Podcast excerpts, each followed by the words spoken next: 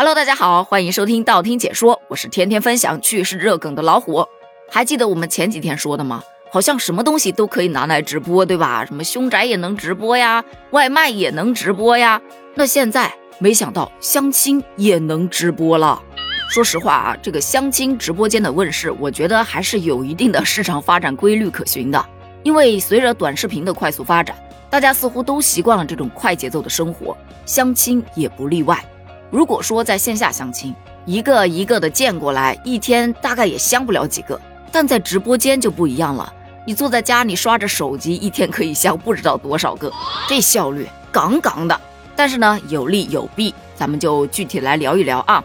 首先呢，咱们相亲直播间啊，目前我看到的大概是有两种形式，一种呢就是完全是线上。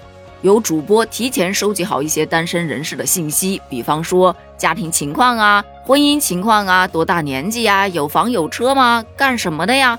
在直播的时候呢，就会把他请上来连麦，然后对着直播间的其他同志不停的介绍他的情况。如果两分钟之内有人对他表示满意，就会邀请双方出镜上麦聊聊对眼了，那就皆大欢喜喽。但如果说两分钟之内没有人应答，他就开始念下一个征婚者的名字以及信息什么的。也就是说呀，成不成就在这三到五分钟之间。据悉，这一类的直播间是专门为中老年人介绍对象用的。不得不说，真的很有商业思维啊！不说别的啊，首先咱们看一下有一组数据。据第七次人口普查的数据显示，我国老龄人口已经超过了二点六四亿人，其中呢，丧偶或者离异的老人，也就是说单身老人的数量占了老年人总数的百分之二十五到百分之三十。这是一个非常庞大的数字了。另外，绝大多数的中老年人走进直播间相亲的理由就是摆脱孤独。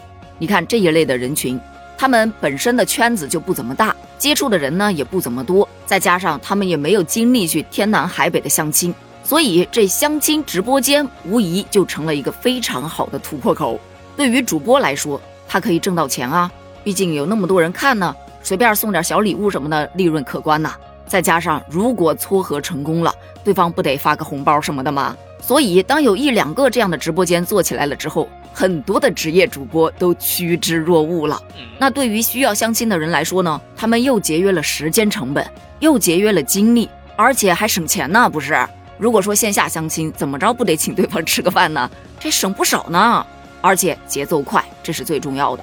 但是不好的在哪儿呢？就是不知底细啊，容易被骗。因为对方提供给主播的一些信息不一定就是真实的，负责任一点的主播可能会花费大量的精力去提前了解一下嘉宾的真实情况，但是有多少这样负责任的主播呢？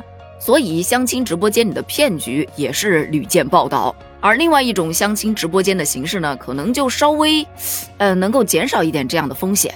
它是线下加线上两种方式的结合体，就相当于直播版的《非诚勿扰》。就是开个直播间，然后呢，相亲者都在他的直播间里头，他们会轮番上镜去相亲，介绍自己。如果有合眼缘的，就可以连麦或者是直接打电话，双方聊得来，立马就可以牵手。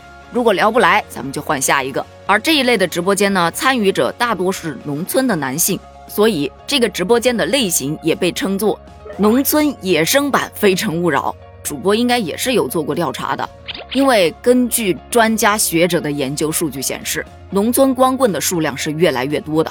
那冰冻三尺非一日之寒嘛，这个现象的背后原因是很多的，什么重男轻女啊、男强女弱呀，等等等等的。而这个农村相亲直播间，它受到追捧最主要的原因就是线上直播，它有一个聚集效应，让农村男性有机会在短时间内被更多的女性所看到，相亲的范围就变广了嘛。它打破了一个地理的限制。我们都知道，一般啊，在农村里面说亲都是邻居家，要不就隔壁村儿，再远一点的就是隔壁隔壁村儿。但是现在，我们不仅可以跳出村，还可以跳出省了，这相亲成功的概率不就更高了吗？其实就我个人而言啊，我是觉得这种方式还蛮新鲜，而且也确实有一定优势在的。但信息不可控这一点呢，也确实是有它的劣势在。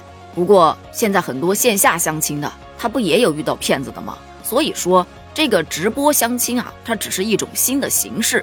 就这个形式本身而言，并无所谓的好坏，还是得主播平台以及相亲者本身自己要提高警惕，毕竟你要选择的是要跟你携手共度往后时光的人呐，擦亮双眼，这是一定需要的。